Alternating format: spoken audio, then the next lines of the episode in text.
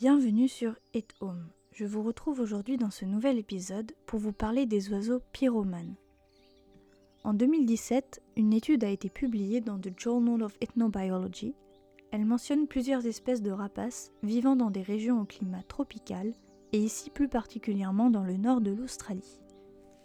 Nous savons que le bush australien est malheureusement très propice aux incendies, que ce soit causé de manière naturelle, comme par la foudre ou la sécheresse, ou bien à cause de l'homme. Nous connaissons bien l'acte de pyromanie chez l'homme, or il arrive parfois que ces incendies soient propagés par des oiseaux. Surnommés firehawks, les faucons de feu, trois espèces, le milan noir, le milan siffleur et le faucon brun, appelé également faucon berigora, sont la cause de ces nombreux incendies volontaires, que ce soit seuls ou en groupe. Ils vont venir prendre, à l'aide de leur serre ou leur bec, un morceau de bois enflammé, présent dans leur environnement, pour aller le déposer jusqu'à parfois plusieurs centaines de mètres plus loin, dans des zones encore non touchées par les flammes. Il arrive aussi parfois à ces oiseaux de voler des brindilles dans des feux de camp allumés par l'humain. Vous vous demanderez sûrement pourquoi Eh bien ce n'est jamais pour s'amuser, mais bien pour trouver de la nourriture et lutter pour leur survie. Ces oiseaux de proie sont extrêmement malins et ont développé une stratégie de chasse à part entière.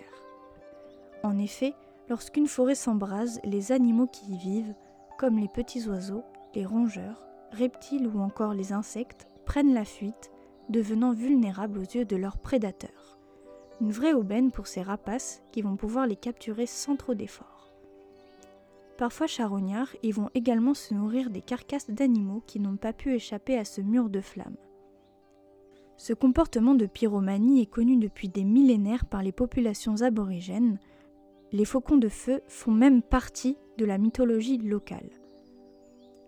Grâce à cette étude menée pendant plusieurs années par de multiples chercheurs à travers différentes régions de l'Australie, ce comportement recensé par les locaux a bien été confirmé. Les scientifiques pensent que ce phénomène pourrait également se reproduire en Afrique et en Amérique du Sud, mais rien n'a encore été prouvé. Et bien que même si certains scientifiques encore sceptiques pensent que ce comportement ne soit pas intentionnel de la part de ces animaux, il reste une preuve irréfutable de la capacité d'adaptation des espèces et que les hommes ne sont pas les seuls êtres vivants à avoir appris à maîtriser le feu pour leur survie. J'espère que cet épisode vous aura plu et qu'il vous aura appris un comportement étonnant. Sur ce, je vous dis à très bientôt dans un prochain épisode. Bye